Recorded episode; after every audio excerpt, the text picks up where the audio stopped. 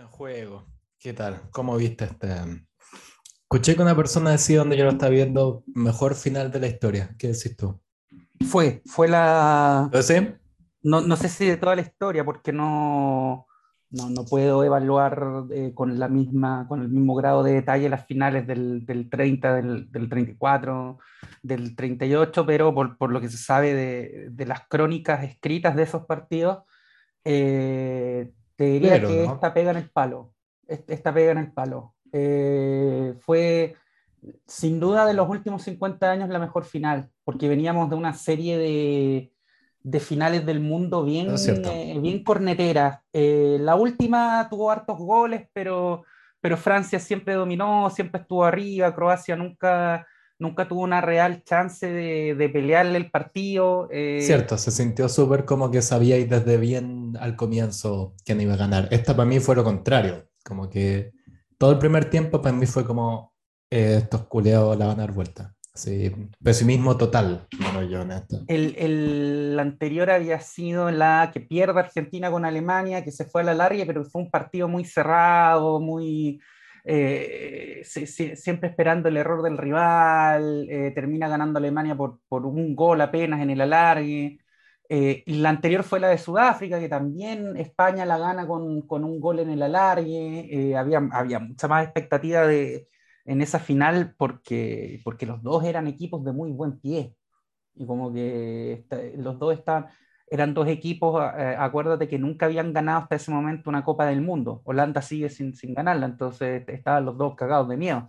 Eh, antes de eso, yendo aún más para atrás, tenéis quizá una de las finales, para mi gusto personal, eh, más de mierda y, y, y, difíciles, desagradables de ver, que fue la de Italia con Francia mm. en, en la del cabezazo de, de Materazzi y, y no, no esa, o sea, de Zidane a Materazzi. Pero esa igual tiene la cosa de que mm, esa fue totalmente eclipsada por el Italia-Alemania previo, que fue como el partido de la locura. Sí, pues fue el partido de la locura. Muchos, muchos decían que, que ahí ese año la final, la, la, la, la, final que debería haber sido era Portugal con Alemania que finalmente acabó siendo el, el partido del tercer lugar. Eh, los italianos jugando un juego muy defensivo eh, y, los franceses que, que, bueno, tenían el resabio de, de, la generación del 98 más los que venían entrando ese momento, que igual fue un poco como una generación perdida de Francia. Hubo muchos, eh, muchos torneos donde Francia se fue en primera ronda, mm. eh, o, o quedaban octavos sí. de final. Eh, fue como una generación perdida antes de que aparecieran todos estos, estos monstruos. Ahora, hoy... así como otro, como así, casi dificultad de tirarte la evaluación. A mí me dio la impresión que no hubo grandes este fue el gran partido de este mundial. En general estuvo julero, yo te diría. Yo me entretuve mucho más con este mundial que con, pero infinitamente más que con, con el de Rusia. Eh, bueno, este, este también por, por, digamos, por la situación de vida y, y, y por eh, la situación de trabajo en la que me pilla, me permitió ver más partidos y, ve, y, verlo tranquilo, porque es distinto ver fútbol cuando te juntas a ver fútbol con alguien, a tomarte una cerveza. En que la verlo, oficina, sí. Oh. Que verlo en serio, que sentarte a ver el partido, a escuchar el análisis, a poner atención a lo que están diciendo los comentaristas. Bueno, también para eso tenéis que ver, ver fútbol en un lugar donde haya buenos profesionales comentando. Que eh, eso es, te digo el tiro, fuera de Alemania, puta que son aburridos los comentaristas acá, weón. Son así, hasta los alemanes dicen puta que son fome estos culiados.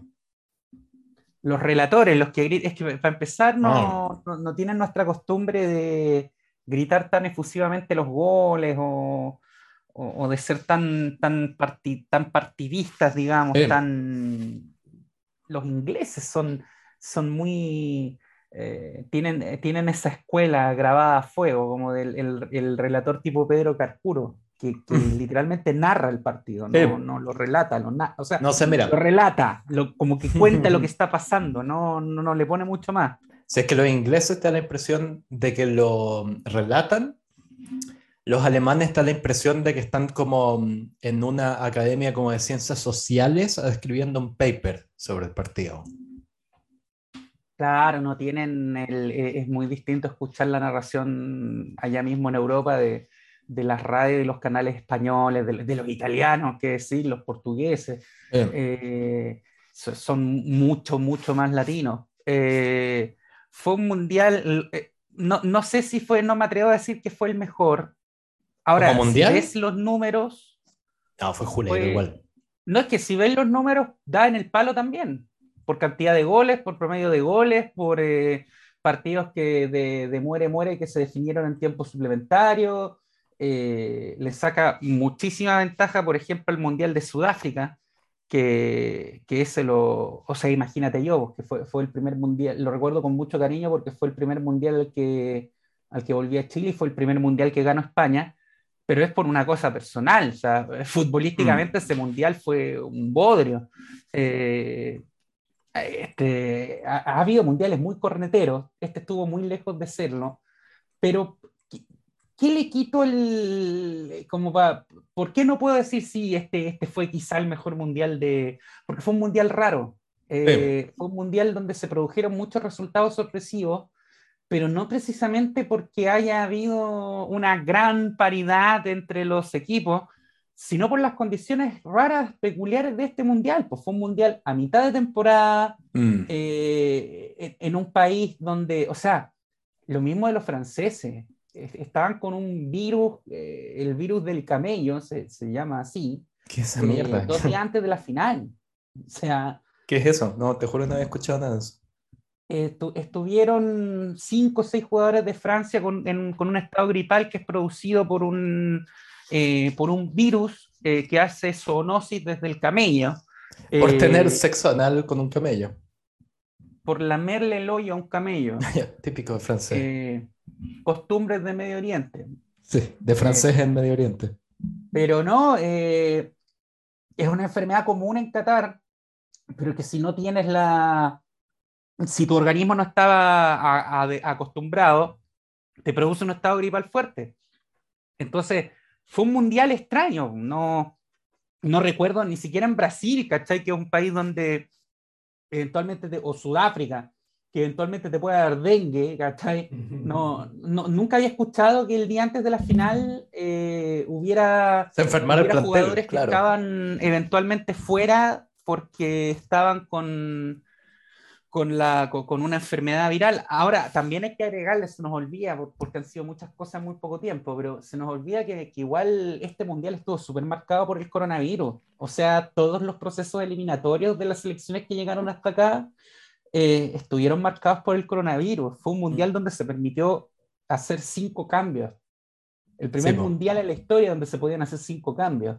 y ahora eh, también tenía eso. Yo siento que todo el mundial fue raro porque, no sé, mucha gente a mi alrededor. Eh, o sea, te voy a decir una hueá, estos buenos nunca lo van a reconocer, pero los alemanes se colgaron heavy de la weá de la polémica del mundial para justificar lo mal que actuó su selección. O es un hecho, lo vi acá. Los hueones como... Al principio estaban medio en la duda, como, mm, ¿tomamos la salida ética o apoyamos a esta weá? Y cuando empiezan a dar la cacha fue como, no, este mundial, que es tan sucio. dije, ah, eso no. ¿Saben qué es sucio? El juego de su selección. Si se hubieran concentrado menos en taparse la boca y patear la pelota, quizás habrían llegado más lejos. No, o sea, Alemania, Alemania quedó fuera porque es, es, mm. un mal equipo. No, no, nada que ver, o sea, puede haber influido que alguno de los, de los jugadores estuviese muy desconcentrado, muy, por todo el tema político, social, pero... pero, pero claro, típico como de jugadores millennials, como quería hacer un efecto, gana la puta copa y de ahí onda, no niégala. ¿Querías dejarla cagada? Gana la weá y de ahí cuando tengáis el jeque culiado al frente, sácalo un dedo y dile métete tu copa por el hoyo. Pero perder en primera ronda, pues, weón. Y por segundo mundial consecutivo. Además, además. O sea, sorry, pero me pongo del lado de los comentaristas de tele cataríes que les decían chao, chao, tapándose la boca. Claro, o sea. Ahora. Reculeado. Eh, eh, eh, es, un mundial de fútbol también, o sea.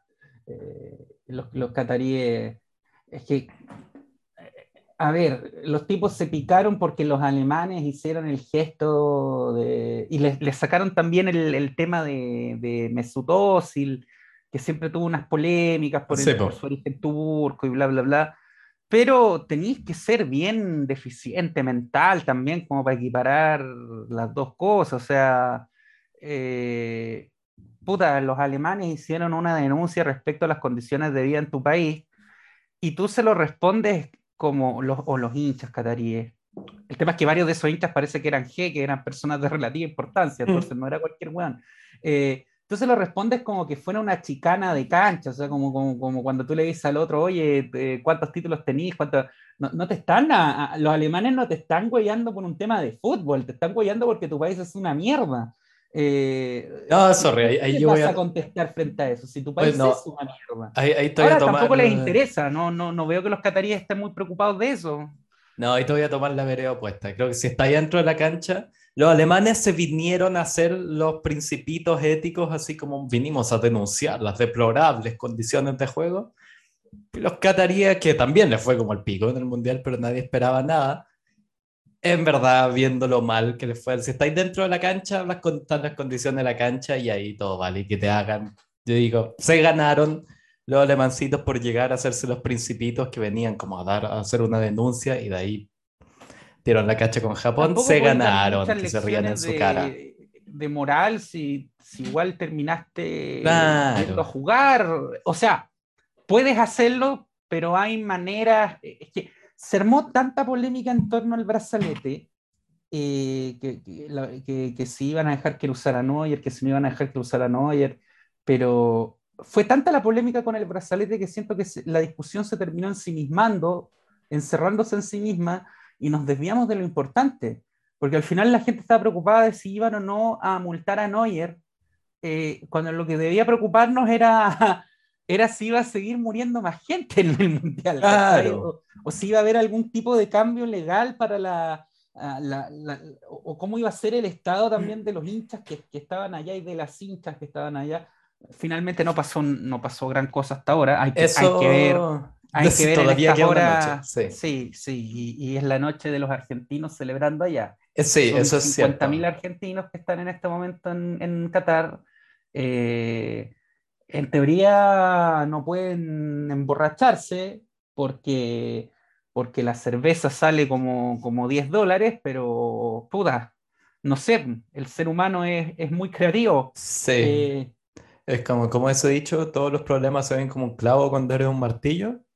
claro, Va un poco en esa dirección. Sí, yo creo, ¿viste en las celebraciones cuando tuvo como los dos extremos? Cuando, mm, eh, ¿cómo se llama el arquero? ¿Martínez?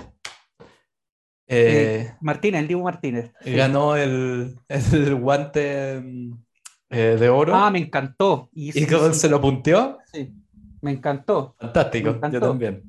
Me encantó porque además es un tipo al que, a ver, parto diciendo que a mí no me cae bien, pero es un tipo al que, eh, en, en- en torno al cual hay- en el mundo del fútbol hay una tremenda discusión de si el tipo es, es un vendehumo o realmente es un buen arquero.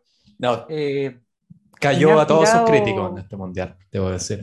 ¿ah? Ata, weón, atraj- atajó 3 kilos ese weón este mundial. Esa es mi postura. O sea, en la cancha, es que él no es un arquero excepcional, no es, no es Claudio Bravo, pero, pero era el hombre indicado para el momento indicado. Un tipo me, me, me contestó una historia de WhatsApp, por ejemplo, y me ponía como, este, no sé, oye, pero es que al tipo le tiraron 14 veces y, y en, todo en todo el mundial y de esos 14, 8 fueron goles.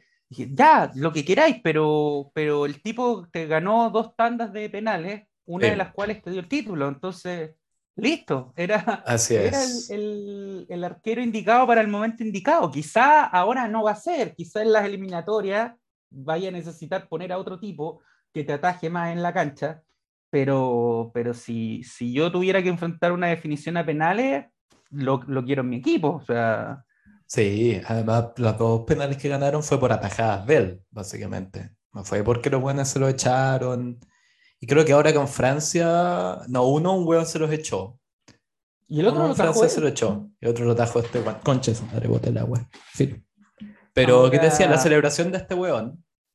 Y al otro lado, la celebración de Messi, como siempre, digna y caballero este weón. Eh, más cercana a cuál crees que va a estar la actitud de los hinchas argentinos esta noche en Qatar? No, yo creo que va a estar absolutamente descontrolada, eh, como corresponde. E, e, es, un desahogo de treinta y tantos años, eh, que además es un, es un, desahogo muy, muy contenido, que menos mal tuvo la, la válvula de escape de la, de la, Copa América, esa que inventaron del, del, del año pasado, eh, porque si no hubieras completado 37 años sin ganar ninguna cosa, nada, 38. Eh, sin ganar nada, y, pero con el, con el agregado de... Porque cuando estáis 50, 60 años sin ganar nada, y, pero no estáis ni cerca, mm. por ahí duele menos, porque ya, o sea, ya te olvidaste de lo que era la weá, ¿no? Claro. Pero Argentina estuvo ahí, estuvo ahí, y hoy, día estuvo ahí de nuevo, o sea, la vio negra. Dios, qué eh, La vio muy negra. Yo en los penales pensé que iba a ganar Francia por un tema anímico. Yo también, cuando pasaron a los penales, con la gente que yo estaba, que estaba con, o sea, compañeros de otro máster acá, ningún argentino, ¿cachai? Había un par de brasileños, pero más que nada gente de otros lados del mundo. Y me decían como, no, Argentina va a, ganar, juega bien. Y yo les trataba de explicar el concepto como de la psicología latina en el fútbol. Como, somos un continente cabeza de caca. Bueno, si venís con la psicología mala, la vendí. Entonces estos huevones la hicieron. Sí, pues era. era Francia eh, venía con el vuelito hacia los penales. A, ver, Argentina gana la, eh, gana la Copa del 86 con Maradona, después gana la Copa América de Chile, la del 93, eh, y después de eso estuvo en una sequía absoluta, total, hasta el 2004, pero que lo que gana el 2004 es la medalla olímpica o sea, un torneo sub-23 en el fondo. Eh, el 2005 gana el Mundial Juvenil, pero puros torneos de juveniles. Claro, voy a eh, llega a la, final de la Copa América y ahí es donde empiezan la, la, maldición de las finales. Eh, y lo peor además es que empiezan con, empiezan con Messi. O sea, habían tenido la final del, del 90 que la pierden con Alemania, cuando Alemania se toma revancha de la final del 86. Entonces, primera final que pierden la del 90. Después ganan la Copa América de Chile, pero la siguiente final adulta que enfrentan es la Copa América del 2004. Eh, eh, que esa la pierde. Esa final fue, mira, fue, como lo de hoy, pero, pero con un resultado eh, triste porque Bielsa era el técnico de Argentina y Argentina parte ganando creo que 2-0, igual que hoy, mm. a Brasil, eh, en Lima. Eh, y Brasil se lo empata en el minuto 90 más 5. Una cosa por el estilo. Ya como el con Holanda. Y lo termina perdiendo, lo termina perdiendo. Eh, se le fue, pero... Y además con, con, el, con el agregado de que iba a ser también el primer título de selecciones para Bielsa quitando esos Juegos Olímpicos. Claro. Eh, ah, no, pues iba a ser, no, el, título de los Juegos Olímpicos fue unos días después, entonces iba a ser el primer título para Bielsa, que no se dio. Después, el 2007, van de nuevo a la final, y ese tuvo el, el, el dolor adicional de que Argentina esa Copa América llega a la final caminando. O sea, metió, no me acuerdo, 5-0, 4-0. Ah, la prensa argentina siempre puta triunfalista, ¿no?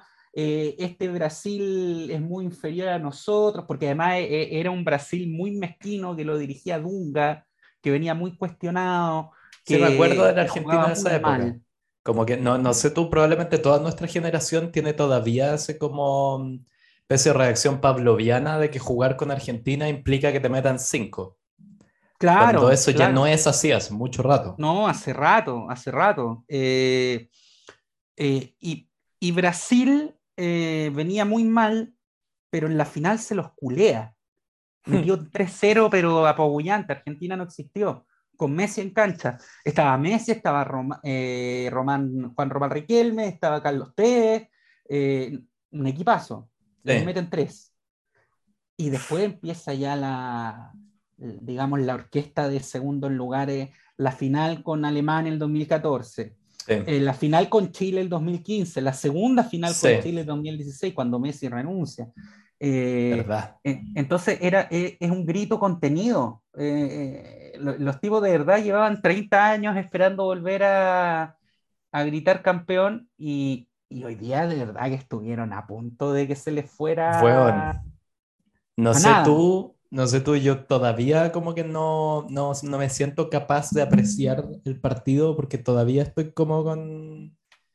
Así como los, los nervios medios, weón, como los cables pelados. Messi, termina su carrera mundialista, eh, lo más probable, tendría que, que, cuidarse mucho y, por ahí puede ocurrir, por ahí puede ocurrir que, qué sé yo, si, si tiene unos buenos cuatro años, que onda que lo lleven en... de manera simbólica, claro, como suplente. Claro, como para la delegación, como hizo, hizo Colombia, me acuerdo, en el 2014 con, con un arquero que se llama Farid Mondragón, eh, que lo mete Peckerman en, en, en, el último partido de la fase de grupos, cuando ya estaban clasificados, lo mete unos minutos en el segundo tiempo para que cumpliera el récord de ser el jugador más veterano en jugar un mundial. Tenía 42 ah. años, creo. Eh, pero... Entonces podría ser que lo lleven con un tema eh, simbólico, para que pueda jugar un último partido y se retire en un mundial. Eh, ahora, en una de esas, weón, nos tapa la boca y, sigue cuatro años más jugando espectacular y... No sé, porque ya qué edad tiene Messi, como 34. No, tiene 35 ya. Sí, pues no, hay un eh, ya delantero de 39 jugando mundial muy mm. poco, o sea, Ibrahim es el único que se me ocurre que, que, haya mantenido su nivel hasta los 38. Pero ese weón es raro y es un psicópata, así que no cuenta. No cuenta. Para nada. Ese weón como físicamente es un espécimen raro. Es rarísimo. Sí, es como pero, pero gracias a eso llegó, aguantó lo que aguantó. Sí, no, toda su carrera, todo lo que es él, es como querí teorías como de que los extraterrestres están entre nosotros Aquí hay uno y por alguna razón juega fútbol. En vez como de infiltrar el Pentágono, no sé. Pero. Mm, eh, pero, termina su carrera rompiendo hoy día, por, presentarse en la final, rompió el récord de, mayor cantidad de partidos en, el Mundial, que lo tenía eh, jugados en un Mundial que lo tenía Lothar Mateus. le rompió el récord a, Paolo Maldini de, de mayor cantidad de minutos le rompió el récord a, creo que era Pelé de, mayor, de mayor cantidad, no, a Rafa Márquez, de mayor cantidad de partidos con la jineta de capitán, capitaneando el equipo.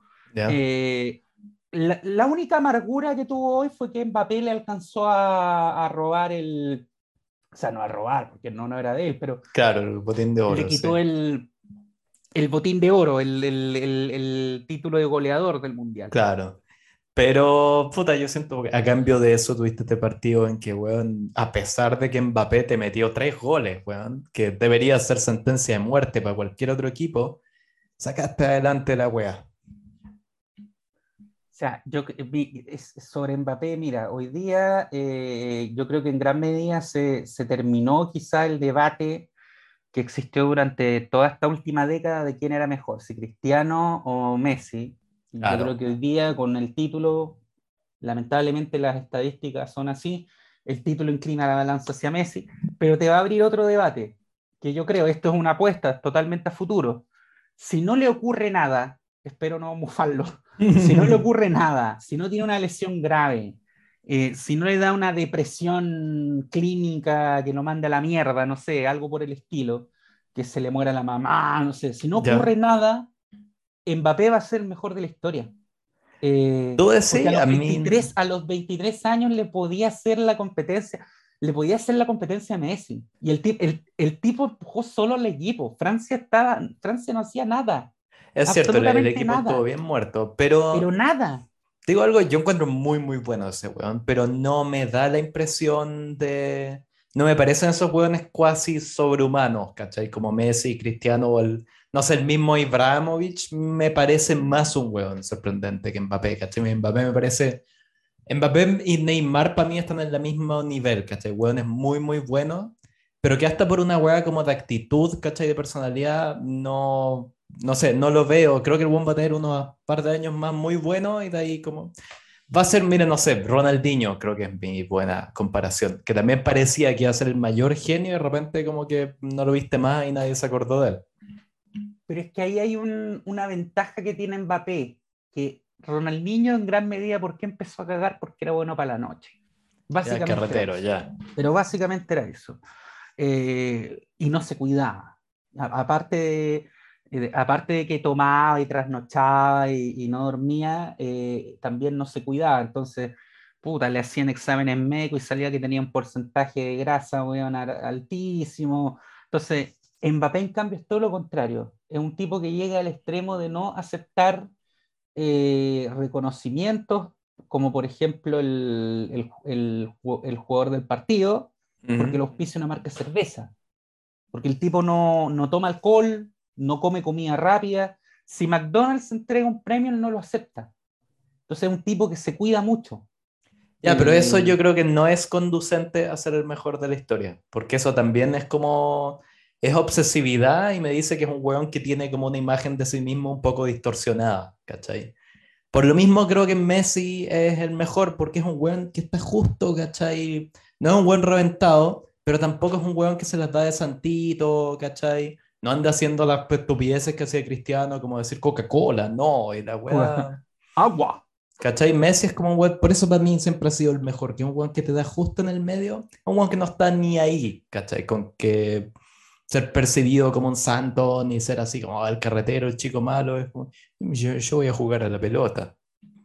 Siempre ha sido Ahora Messi hay que ver lo que va, lo que va a ser, lo que va a seguir siendo la carrera de él, porque un par de años buenos le quedan. o sea, yo a él no lo retiro antes de dos años. Y cuando digo retirar me refiero que siga jugando en un nivel competitivo, porque, porque si él quiere seguir jugando seis años más, lo puede hacer, pero no, no, no en una primera división europea. Claro. Eh, que es lo que, lo que, va, a, lo que va a haber que, ver qué pasa también con Cristiano también, que hay un rumor de que se va a Arabia, finalmente no se concretó, pero está como agente libre. Eh, porque cuando ya das el paso de irte a una liga de ese tipo es porque estás en la, en la curva descendente. Claro. Después de eso no vas a volver por un tema de edad, no vas a regresar a... Obvio. Ahora Cristiano es incluso mayor que Messi, ¿no? Eh, pero Messi tiene, tiene eso de que perfectamente puede seguir unos dos años más jugando en el PSG y después eventualmente irse a, a Newells, por ejemplo. Claro, yo pensaba además, Messi de lo más bien tiene esa cosa de que puede bajarle, como que su rol en el partido, Messi podéis bajarlo un poco dentro de la cancha y te va a seguir aportando muchísimo, ¿cachai? Como que ir a un, ir a un, un, rol donde le peguen menos, ¿cachai? No ser el huevón que está entrando al área con la pelota entre las patas, que es donde te revientan, sino que bajar un par de posiciones, ¿cachai? ser como más armador y ahí lo podéis hacer rendir un poco más. Porque el tema con toda esta además, este mundial nos dio la impresión de que fuera alguien que se estaba yendo. No nos daba la impresión de estar en sus últimos eh, o sea, sí, está más lento, está más, más, viejo, más viejo, pero no era, no, trotaba, ¿cachai? No, era, no, para nada, no, no, no. es como cuando veía al viejo crack que de verdad que lo están haciendo jugar con muleta y con respirador, ¿cachai? Claro. Y, y, puta, con cuevas se puede el culo, pero no, Messi seguía eh, a pleno nivel de competitividad y, sin ningún problema. Y bueno, la suerte que ha tenido también es que no ha tenido grandes lesiones. Cierto, sí, ha tenido cueva con eso. Pero sí, no, además, cacha que hay otro tema con Messi que no sé, yo no, no apaño tanto estas weas, entonces que soy bien alérgico a todo lo que sea como estas cosas sacramentales y como de bueno, los buenismos del mundo.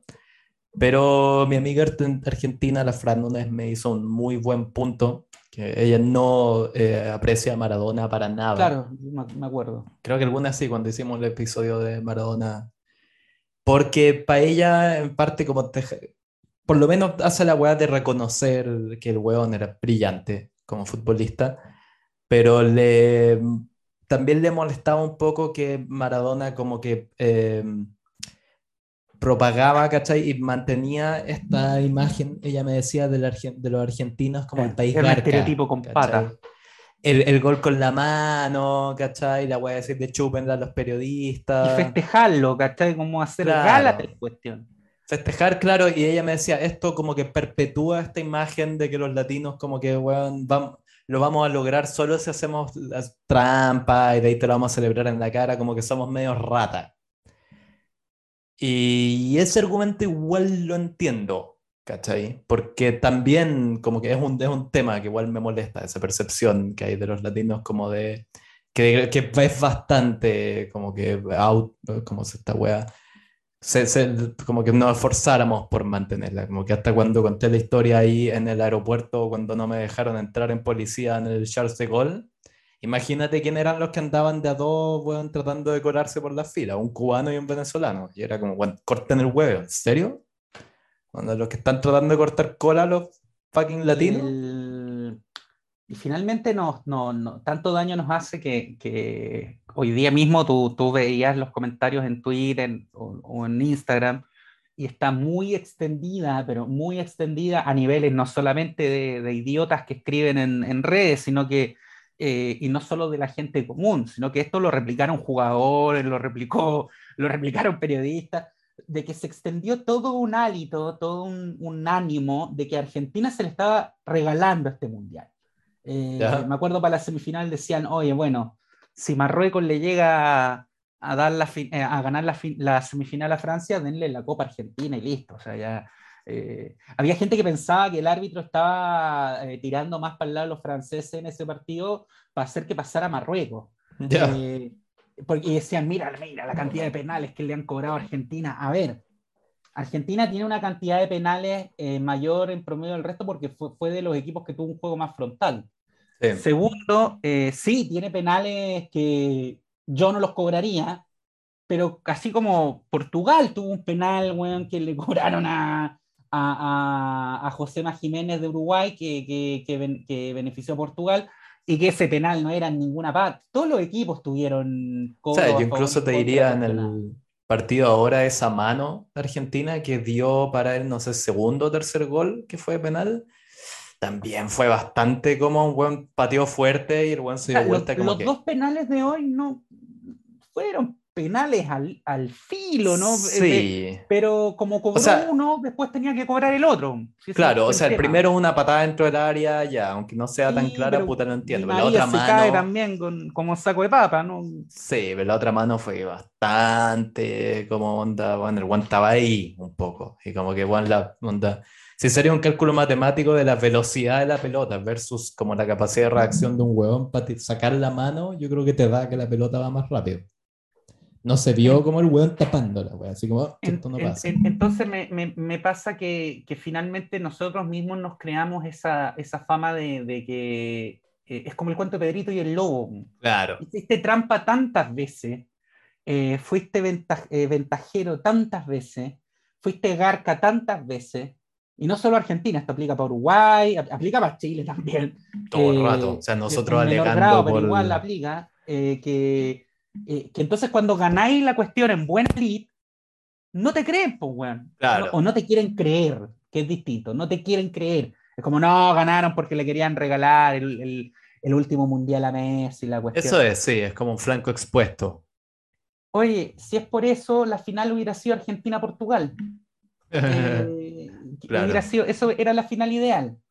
sí, pues la que los jeques querían. marketing. Eh, esa era, ¿cachai? Si, Messi, Ronaldo. Lo hubieran hecho pasar y Cristiano Ronaldo y que se definiera de una vez por todas en un solo partido quién era el mejor. Claro. Eh, pero, bueno, en, ese sentido, el, punto que estaba armando es que ahora como que, o sea, el Diego no, no se va a ir para ni una parte, como realmente ya canonizado en ese país. Pero si queréis una figura así como, bueno, ideal para, bueno, tengo, y de valga la redundancia, idealizar futbolísticamente, puta, en Messi lo tenéis todo. Misma cantidad de logros, capacidad así cuasi sobrehumana, capacidad para mm, para el fútbol y además un huevón puta impecable de comportamiento. A ver, eh, me, apresuro con esto, pero lo, separo de dos ámbitos. Si lo vemos solo desde lo futbolístico deportivo, yo creo que incluso si tomamos solamente aspectos eh, técnicos, no, el talento puro, porque el talento puro además es muy difícil de, medir. Claro. Ya Maradona, o sea, no quizás, sí. Maradona te hacía más gambeta, te hacía más magia, ya. Pero si nos vamos al aspecto técnico neto, podemos decir incluso que Messi es mejor. Messi ganó cosas que Maradona nunca ganó ni estuvo cerca de ganar, partiendo por una Champions League. Eh, pero hay algo que, ya no pasó con Messi, creo, que, hmm. ya no fue, que Messi no logró alcanzar esa dimensión sociopolítica que sí tuvo Maradona. Porque Maradona desde un comienzo en su carrera, él mismo eh, decide adquirir una dimensión más allá de lo futbolístico cuando asume la postura anti-FIFA, cuando se pelea con los del Barcelona porque eran unos elitistas de mierda, eh, cuando se pelea con la FIFA, cuando se pelea con, con, la AFA eh, y asume la, la, defensa de, de, los pobres, de los más débiles, y, y después ya, eh, a medida que va, va creciendo, asume frontalmente una postura política de izquierda eh, yo creo que eso Messi ya no lo provocó, ya no lo generó. Messi es, el mejor de la historia, o probablemente el mejor de la historia, en, el fútbol. Pero no tiene esa dimensión, ¿cachai? De, que, eh, de, líder sociopolítico. Ahora, Messi se tira diputado y gana. Por supuesto, o sea, la María Granata se tiró diputado y ganó. que... Messi se tira senador y va a salir, ¿cachai? Sí. Eh, si, Messi, si Messi le entrega le entrega su apoyo a un candidato presidencial, puta, le va a endosar un millón de votos. Pero es distinto eso a ser un, referente en, sí mismo por tu, por tu pensamiento. Eh, eso sí era el... Había gente que, que, guiaba parte de su vida más allá de lo futbolístico por lo que decía el Diego. Sí, Eso Messi no lo tiene. O sea, ah, el Diego era un referente de opinión para millones de personas. Claro, y además tenía esa wea, estoy pensando, Messi nunca hizo esas weas cuasi, ¿cachai? Esos actos como cuasi mitológicos. Y como, como sí, no, no. Claro, como de irse al Napoli, en ese momento era un equipo de mierda, y transformarlo, ¿cachai? Esas weas como de...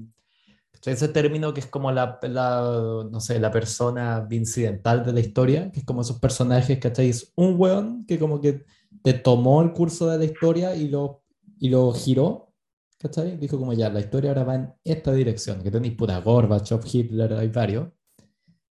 Messi, claro, siempre llegó a equipos que ya estaban constituidos y los mejoró, pero claro, nunca llegó puta, un equipo que estaba por ahí bordeando la extinción y lo transformó en el campeón de la liga.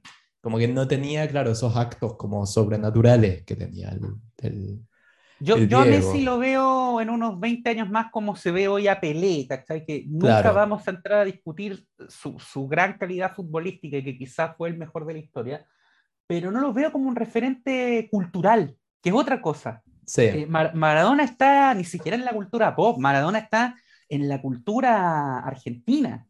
Eh, ¿Cachai? A Maradona, a Maradona las canciones que se le han escrito, estoy pensando en la de Manu Chao, por ejemplo, las canciones que se le han escrito no es solamente porque haya sido bueno para la pelota, es por lo que representaba. Claro, sí, pues por eso que casi como que cierto nivel, o sea, Maradona podría podría encontrar, yo creo que existe más de una persona en el mundo que te podría eh, confundir a Maradona y metértelo con las mismas como huestes con el Che y Fidel. Pero absolutamente. Así como, obvio, el Diego estuvo como en, el, en la Revolución Cubana, por supuesto. Pero absolutamente, absolutamente. Entonces, puta, sí, con el Diego. Entonces, eso es como ahora ya tenía la figura mesiánica sobrehumana, pero sí queréis también una como un poco menos polémica y que yo creo no tenéis cómo colgarle un estereotipo negativo, ni argentino, ni latinoamericano, ni lo que queráis. Tenéis a Messi también. Exacto, exacto. Eh, a ver, bueno, hay, hay una cosa que me quiero tomar, eh, eh, la licencia. Un Fernet, eso es lo que me No, ya anoche me, me tomé, me, tomé media botella de Fernet. Eh, ¿Preparando el partido hoy? No quiero, no, no quiero ser aguafiestas, ni tampoco quiero hablar como el típico chileno picado, porque, ya. a ver, seamos, digamos, la mano en el corazón, el 90% de los chilenos hoy día quería que ganara Francia, por un tema que nos tenemos una pica futbolística, eh, y siendo honestos también, si Chile estuviera en la final de algo, el 90% de los argentinos iría por el otro equipo. Eh, para eso tendríamos que llegar a una final en todo caso. Los brasileños con los que estuve hoy decían eso también. Ellos estaban por Argentina, pero decían, igual estos mierdas no nos apoyarían a nosotros si estuviéramos en, absoluto, En absoluto. Sí, si todos saben quiénes son estos weones, sí. Pero, claro, yo, claro, en, en, mi Twitter, por ejemplo, estaban todos, todos, o casi todos con Argentina, ¿Pero por qué? Porque gran parte de las personas que sigo y me siguen son gente de izquierda, progresista, muchos vivieron en Argentina, muchos argentinos también, muchos judíos argentinos también. Entonces, estaban todos vueltos locos, ¿cachai? Los que no eran argentinos le, tienen un cariño enorme a Argentina, pero la mayoría de la gente en, este, en este país no quería que ganara Argentina. Dicho eso, dicho que no quiero sonar como el chileno picado, eh, hay una weá que no aguanto, que de verdad no estoy dispuesto a aguantar. Me la voy a tener que mamar igual. Ya. Eh, y ahí ya es cada uno decidirá si, si, si consume o no, si ve o escucha. Yo ya veo venir los 30 libros escritos por cuánto periodista falopa, aspirante a ah. Leila Guerriero. Ya veo los títulos, campeones en el desierto. Obvio. Sean eternos los laureles, laureles del desierto, una lasaña de Cataluña, ya, 40 de eso, 30 biografías de Messi, 40 biografías del Dibu Martínez, oye, las van a escribir, weón, desde, desde Ángela Elena hasta Luis Majul, todos van a escribir, todo, todo, todo, todo, pero sí, de alguna manera hay que rescatar la economía. Eh, las canciones que va a haber, alusivas, los cortos. Cinco, por lo menos, te tiro un número, cinco, por lo menos cinco series de para plataformas de streaming. O sea, va a haber una en Netflix, va a haber una en Amazon, va a haber otra para HBO, va a haber otra para para la plataforma del, del Instituto del Inca, del Instituto del Cine Argentino. Eh, porque, a ver, si para la Copa América, weón, se sacaron dos series Puta la una Copa América. Ni nosotros, pues, weón. Ni nosotros que no habíamos ganado ni una weá hicimos un de Netflix para la Copa América. Estos weas sacaron dos, ya. agárrate porque se va a venir. Y yo ya veo que el, eh, en 20, en 30 años más, te la firmo, weón. Van a estar subastando hasta los calzoncillos que usó hoy. Eh, el, eh, ¿Quién fue el que tiró el penal? Creo que fue Montiel. Oye, hasta las uñas que se cortó hoy Montiel las van a estar rematando en, en 20 años más y las va a comprar un, un weón de, de, de, de, Villa María o de, o sea, de Villa, de, de no sé, de, Villa Gesell. Las va, las va a comprar en 20 millones de dólares, weón. Pero es que, puta, creo que con eso igual diste con un punto que llega así como al meollo de lo que es Argentina. Es un país que es un mito. Sí. Pero los mitos también de vez en cuando, como que tiene que haber algo, los mitos, ¿cachai? Es una exageración, pero que se construyen de algo que ocurrió. Y Argentina es eso, este país que, con una inflación galopante hace décadas, weón, con una presidenta que le acaban de poner cargos criminales un presidente que ya no sabe qué hace y al borde de ser el único país latinoamericano que parece que va a votar heavy hacia la derecha. O sea, un país que debería estar así, o sea, camino directo al colapso, de repente te gana el mundial.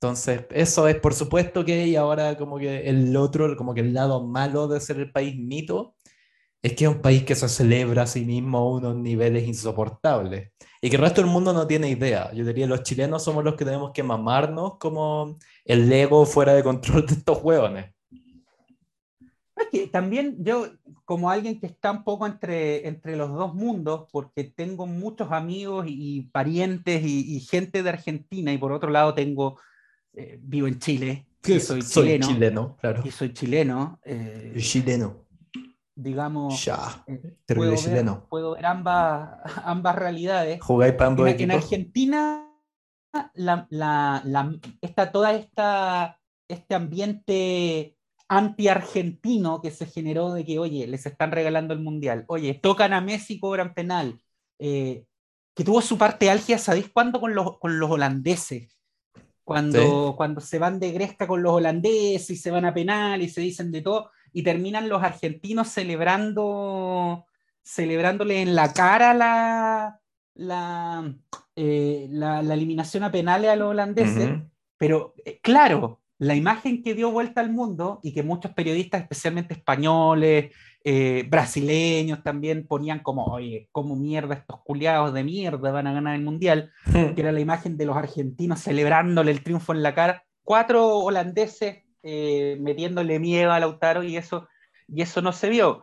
Pero eh, claro, yo lo veía desde, desde lo que me llegaba de España, desde lo que veía acá en Chile, había evidentemente una animosidad contra ellos, pero por el otro lado también los tipos eh, reaccionaban como ofendiéndose, así como que hay poco más que una campaña anti-Argentina y todos nos odian y estamos luchando contra todo y contra todos y, y, todos quieren que no ganemos el mundial porque nos tienen envidia y es como, a ver viejo, te lo digo como chileno, que, que, que razones, razones para caer mal en el ámbito deportivo los chilenos hemos dado bastante especialmente después de esas dos Copas América, que, a ver, te lo digo como chileno, o sea, eh, razones para que caigan mal, ustedes, weón, han dado, pero a raudales. O sea, no pueden hacerse ahora de que son los, los, los weones más simpáticos del mundo y, y, poco más que, no sé, pues weón, que, que, le dan la manita al rival cuando pierde. Claro, no para nada, pues, decir, le pegan a la victimización bastante estos weones pero bastante, sacan así como una campaña argentina. Es que caen mal, simplemente caen mal. Caen mal porque son agrandados, caen mal porque son, eh, porque, porque se burlan del resto. Ahora, entendiendo también que todos lo hacemos, si aquí nadie se puede... el único que no lo hace es el que no gana nunca. claro, o te tenéis, es como, estas son tus opciones. El culiado que ya se te burla, se, engrandece, no sé qué, pero que te gana la weá, o los alemanes haciendo, weón, tomando como la, el, como altura moral y quedando eliminados en la primera ronda. Claro, y, a ver, finalmente esto, esto es fútbol, eh, hay que tratar de, tomarlo así. Ah, eh, lamentablemente, obvio que el fútbol también se presta para exacerbar o revivir rencillas y eh, cuando, cuando vemos el, el fútbol y las reacciones y cómo lo ven los hinchas sudamericanos, nos damos cuenta de que Chile efectivamente es el Israel de Sudamérica. Siempre ha sido así y le quedamos mal a todo el mundo.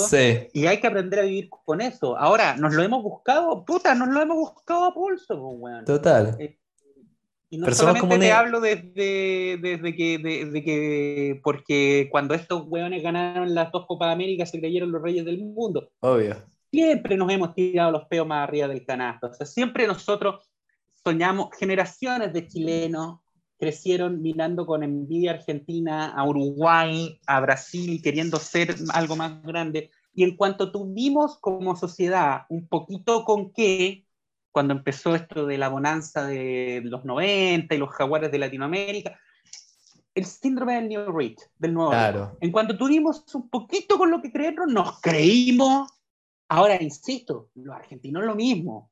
Eh, los argentinos siempre se han creído como sin nunca tener, menos plata. Siempre se han creído. Entonces, en el fondo lo que queríamos era ser tan imbéciles como ellos y lo logramos.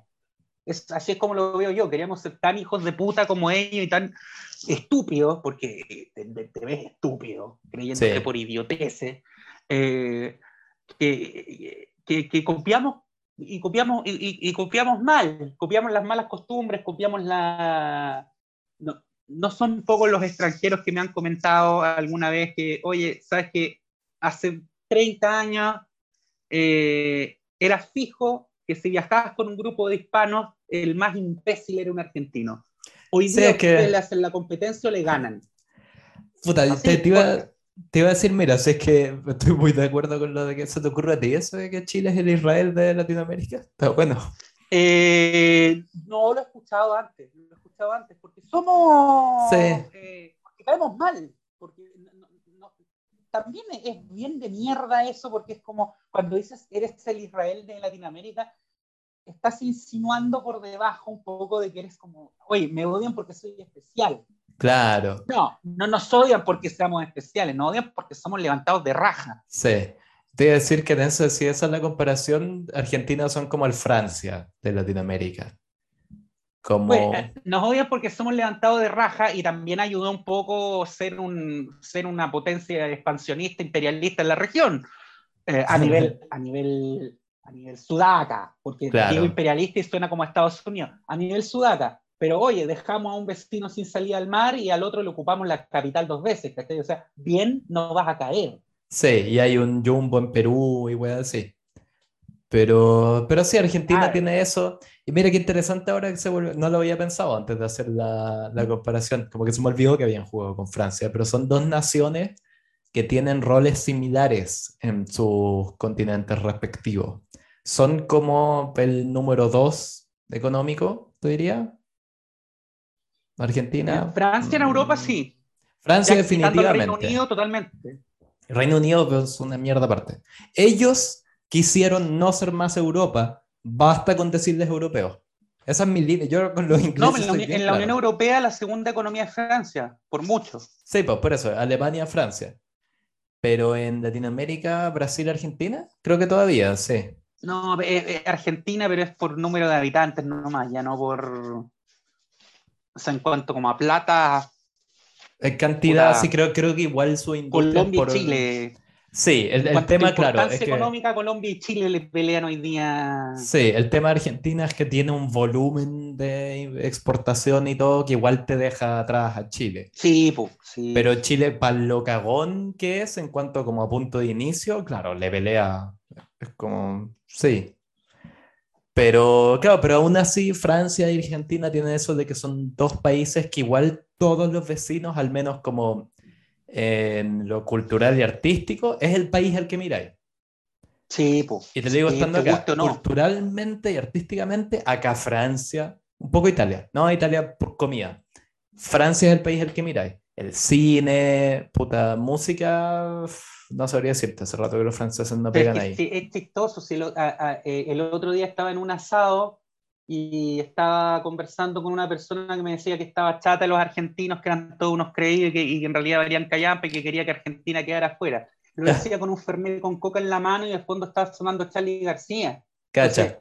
te guste o no, eh, eh, Argentina es una potencia cultural en nuestra vida, weón, y, es lo que queráis. O sea, te, te, te, cito el ejemplo de la música, pero ahí tenéis, qué sé yo, desde el rock nacional clásico hasta hoy día el trap, pues, weón. El trap tenía elegante, bizarrap, bueno, o sea, siempre está ahí un argentino. Sí. Eh, pero mira, eh, eh, decía ahí que, que, había similitudes entre Francia y Argentina. Sí. Yo veía, por ejemplo, a los españoles, aún con toda la mala que le tienen a los argentinos, porque los españoles ven a los argentinos como unos, unos levantados de, eh, unos levantados de raja que se creen los mejores del mundo y, que son como unos sudacas que se vienen a creer europeos. Sí. Eh, Además yo siento que tiene una cosa como de que no, no, son para los españoles también como el hijo que como que renunció al padre y los argentinos se colgaron del mito de que son italianos ahora para como negar de España. sí, se llevan mal, no, sí. No caen bien, no caen bien, aparte los, hay muchos argentinos en España y, no, no tiende a ser muy eh, a insertarse muy bien, digamos. Eh, Todo eso lo vi, weón. Los argentinos pésimos para insertarse cuando se van a otros países. No hacen el más mínimo esfuerzo. Los españoles han vivido con los argentinos, ya te estoy hablando desde la crisis del 2001, eh, un poco lo que, lo que está pasando acá con los venezolanos. No, no, no al nivel de número, pero, pero llegó mucho argentino allá a España y, muchas veces no caen bien. Es el choque que se produce acá con los venezolanos, que, que, que ya al final te empieza, te empieza a chocar por cualquier cosa. Allá fue lo mismo, eh, porque igual llegaban como, llegaban allá creyéndose lo mejor del planeta. Es como, bueno, seréis lo mejor del planeta, ¿por qué no te quedáis en, claro. en, tu weá que es lo mejor que hay? Sí. ¿Por qué viniste acá? Eh, entonces, así todo, así todo, con esa pica que hay, que también está a nivel futbolístico, son dos potencias. Eh, los españoles hoy en su mayoría van todos por Argentina. porque la otra opción era Francia. Claro, que tiene eso sí, pues. un... español apoyando a Francia, esa weá no la he visto nunca. de hecho, en el grupo en que estaba hoy, que era bastante multicultural, te diría, más que por Argentina, estaban todos en contra de Francia. En contra de Francia, si era que Francia perdiera. Sí, tengo un amigo que es eh, pakistaní, que el weón, como que la primera vez que me lo topé, dije, voy a ver el partido, no sé qué, me dijo, sí, ¿por quién va? Y su respuesta fue, mira, miró a serio y me dijo, fuck, fuck the French. Fuck the French. Sí, corta. Y claro, la otra similitud que se me ocurrió, también los dos tienen ese como mito eh, como mantenido por ellos mismos, de que como las mujeres más bellas del mundo también. Y, y esas son además como que, no, no digo solo por una wea como de, las minas, pero esas son como las dos jerarquías naturales, ¿cachai? Que existen entre las personas, que por mucho que el discurso progresista las trate de negar, están ahí. De, el talento y la belleza física son las dos jerarquías naturales de las que nunca te vaya a poder deshacer. Tanto Francia como Argentina, como que son estos países que dicen, ¿cachai? Tener ambas. Y no solo tenerlas, sino que por como estar, o sea, poder jactarse de esa jerarquía por encima de sus vecinos. Entonces, claro que genera algo medio... Que siempre han, siempre han mirado a los vecinos, ambos, argentinos y franceses, históricamente, los han mirado con un, dejo de, desdén. En el caso de los franceses, y en el de los argentinos igual, ¿ah? sí, sí, acá, en Sudamérica se recuerda, se recuerda mucho la, la guerra del, del, Pacífico, pero se recuerda bien poco la guerra de la Triple Alianza, mm. eh, cuando, borrar, borraron a un país completo.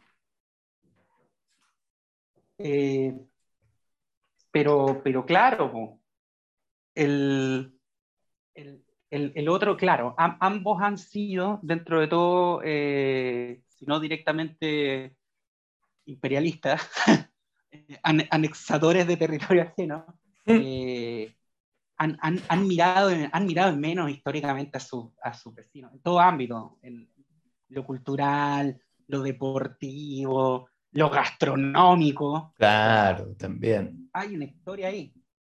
¿Y cuál sería el paralelo de Perú? Decís tú, en Europa? Como del país. Perú. Como Piolita, que, que un poco nadie como que lo toma tanto en serio. En lo gastronómico es, España o Italia. Eh, pero más allá sí. está difícil, no se me ocurriría. Sí, no hay un paralelo. Sí, creo que el único paralelo claro que podéis hacer es como Francia y Argentina. Sí, es cierto que los dos son ese como son ese país que da la impresión de que, como que, siendo una cosa muy tangible, ¿cachai? No lo podía explicar muy bien por qué, te da la impresión que es como el, el país, es como la nación dominante del sector, pero si vais como a los números, se te viene abajo. Por eso, y ahora ya llegué, estoy, como investigando mis propias ideas en vivo en esto, pero... Eh, los dos son países como construidos en torno a mitos, son como países mitológicos. No como en cambio, no sé, Alemania y Chile somos como los hueones que para como eh, argumentar su punto te ponen como te muestran una planilla Excel. Argentina es más, es más un, un, intangible, más que un... y, pecan mucho de eso. en, Argentina está tan eh, grabado a piel el, relato fundacional de este país supuestamente trasplantado desde Europa a una Sudamérica eh, derma, desierta. Eh, barbárica, claro. Y hasta un presidente de izquierda como Alberto Fernández repitió esa tontera de que los argentinos llegamos de los barcos. Sí. a este nivel está... Eh, por eso a mí, a mí claro, mucha gente se enojó por ese artículo del Washington Post de por qué no había negros en la selección argentina, pero se enojó por los motivos incorrectos. Decían, ¿por, por, por qué no, no, no hay este, por, qué no hay jugadores de, de, de, las, eh, de la selección que sean negros? Ay, porque esto no es una película de Disney, esto es una selección en la vida real. claro, pero te faltó completar esa oración para decir lo que realmente estáis pensando. Tú lo que estás diciendo es que es porque acá no hay negros. a ver, a ver, o sea, claro, no, quizá no hay como weón, en Venezuela o en Guyana, pero basta ver, weón, un, un, paseo por los barrios humildes, por las villas miserias de Buenos Aires, eh, y, vaya a ver que hay un elemento, weón, genético afro e indígena que es innegable. Sí, pues, el tema de Argentina nomás. La weá es que durante 200 años te dedicaste a invisibilizarlo, a vender la, la, la, tontera esta de que todos llegaron desde los barcos y, eh, e, e, e, etcétera, porque cuando, cuando empezaron a, a, contestar ese artículo en redes sociales y en la tele, eh, hubo muchos que decían que se horrorizaban y que decían como, estos gringos progres viendo, viendo racismo en todas partes, cuando eso es porque ellos son los más racistas y, y no se pueden quitar el apartheid de la cabeza. Bien, hasta ahí tienes razón. Sí. Pero después agregaban como, si es que acá no hay, no hay un nivel de racismo como el que hay en Estados Unidos. Oye, viejo, eh. Eve, Eve de Bonafini, Eve de Bonafini, no Videla, Eve echó una vez a unos bolivianos de la Plaza de Mayo y les dijo, bolivianos de mierda, váyanse a su casa. Argentina es un país muy racista, no es racista, es muy racista. Además tenías otra cosa, ¿te acordás en Bariloche que había todo eso de que todas las placas que había como en las iglesias y cosas con historia, podíais ver claramente que había como una omisión de que como que era un poco como llegaron los misioneros y encontraron una tierra donde no había nadie. Y no era como, mmm, el genocidio étnico, ¿dónde va? ¿Antes o después? Claro. Eh, o sea, el caso de los argentinos es peor, porque creo yo, porque eh, en el resto de Latinoamérica eh, está este racismo de, de, querer parecer blanco claro. y de huir de todo lo negro. Pero en el caso de Argentina, a, e, a ese querer parecer blanco y huir de todo lo negro, tienes que agregar otro componente psicológico que lo hace aún más nazi, que es que el, que huye de todo lo negro de verdad se cree blanco. Claro. De verdad en su mente cree que es blanco. Sí, pues no esa cosa como de, oh, no sé, como que el resto chileno, Perú y Bolivia siempre he encontrado que tienen ese tema mucho más resuelto que nosotros, pero principalmente en Chile ese meme como del gatito que se ve en un espejo y ve a un león. Claro, claro, claro. Es como una así como percepción de la realidad un tanto alterada. Claro, los argentinos como que tenían, incluso como que hubo, un esfuerzo así como por uh, cambiar el fenotipo nacional. Todo esto eh, a propósito del lío Messi, que mm, siento no, no hemos dedicado a cagar a Argentina mucho, pero pero de nuevo, es la dualidad de ese país. Uno lo ama y lo odia. A ver, en, definitiva, porque también yo entiendo que los colegas periodistas deportivos viven de esto, está bien que lo hagan, lo tienen que hacer. De, alguna manera hay que rellenar. Yo mismo estoy rellenando ahora en otra cosa que estoy haciendo, tratando de buscarle la quinta pata al gato y hablando de obviedades, pero... Claro, o sea, loco. El mundo quiso tornar, weón, toda la economía en, un, en algo especulativo. Aquí estamos ellos van a hacer, ellos van a hacer todo este análisis, pero en definitiva, el, no resiste mayor análisis. Argentina fue el mejor equipo, el más completo, el más efectivo.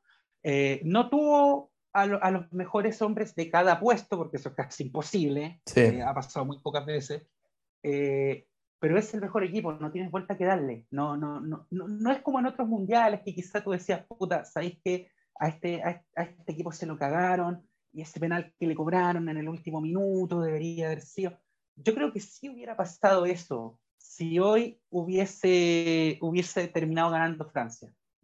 De más. Estaríamos teniendo ese debate, oye, Argentina lo mereció más por, por todo lo que hizo en el Mundial y por, eh, y por, por, lo que hizo en la final. Sí, Argentina pagó muy caro eso, eso, esos dos descuidos y además tuviste una Francia que estuvo 70 minutos en la nada.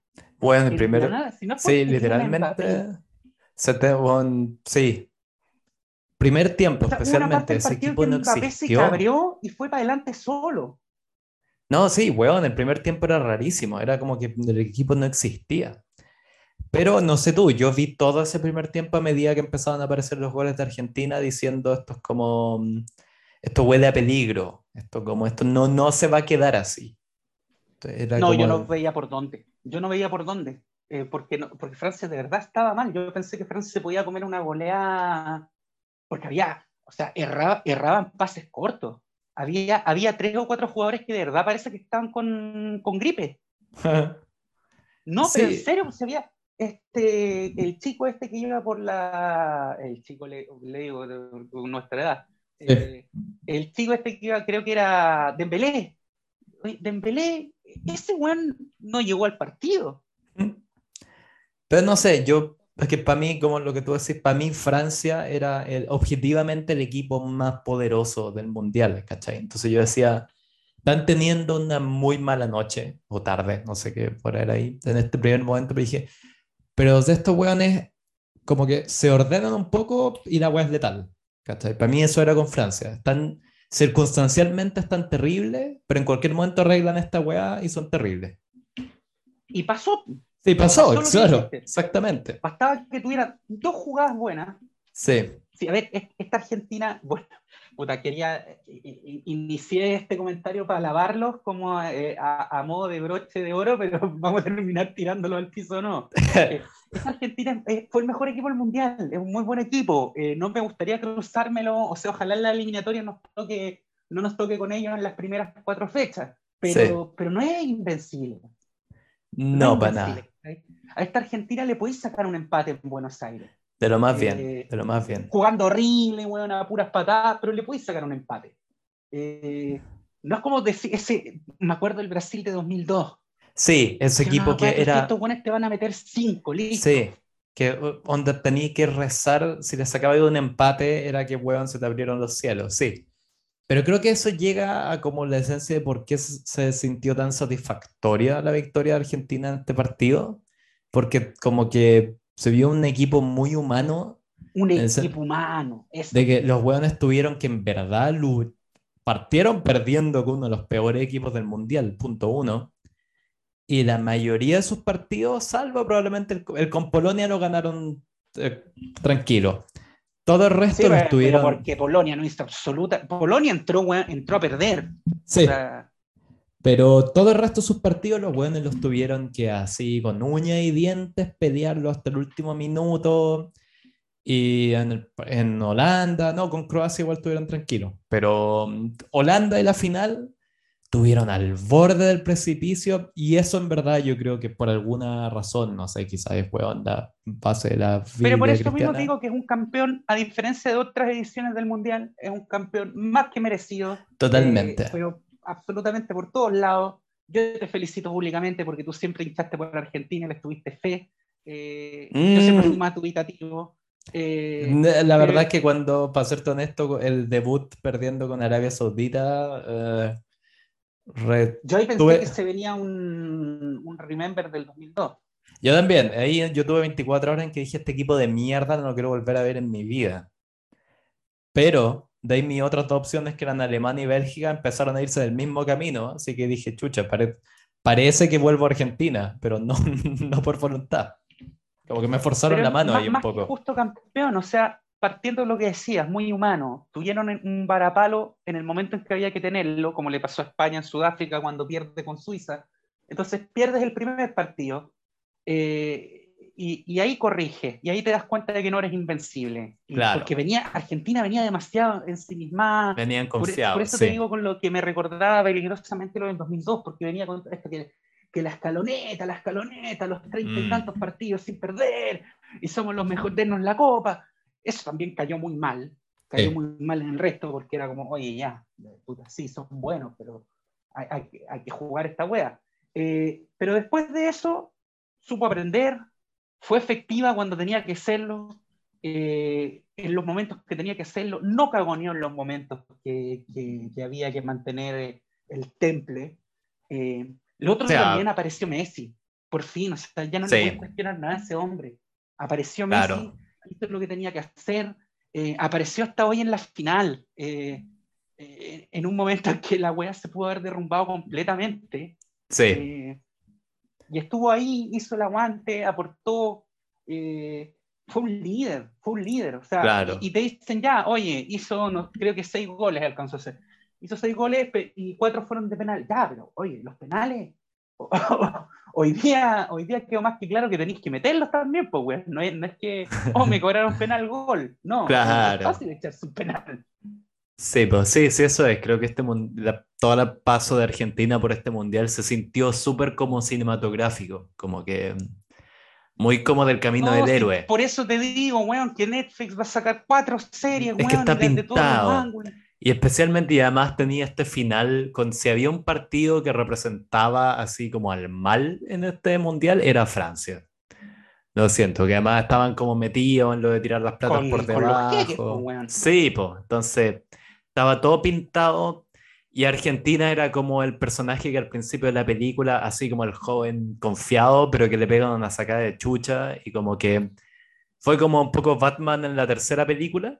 Batman. Que llega así como, yo soy Batman y le parten el hoyo y de ahí tiene que como que partir de nuevo de abajo, como reaprender todo y vuelve así como engrandecido porque tiene como la sabiduría como de la, de la derrota y logra y triunfa finalmente. Y había mucha pica también por unas declaraciones que se había mandado en papel diciendo que, que, lo más probable era que el próximo campeón mundial fuese europeo porque Sudamérica estaba a un nivel abajo de...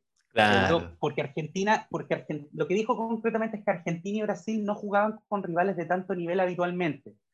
Pero, pero o sea, me lo decís vos, weón, que jugáis la eliminatoria contra Liechtenstein. O sea, vos para clasificar, los países europeos en el fondo tienen que, derrotar a un gran rival para clasificar al mundial, que es el otro medianamente bueno que te toca en el grupo. Siempre tocan España y Suecia en un grupo, eh, Inglaterra con, eh, con Rusia, Ya un rival. El resto son weás, pues, weón.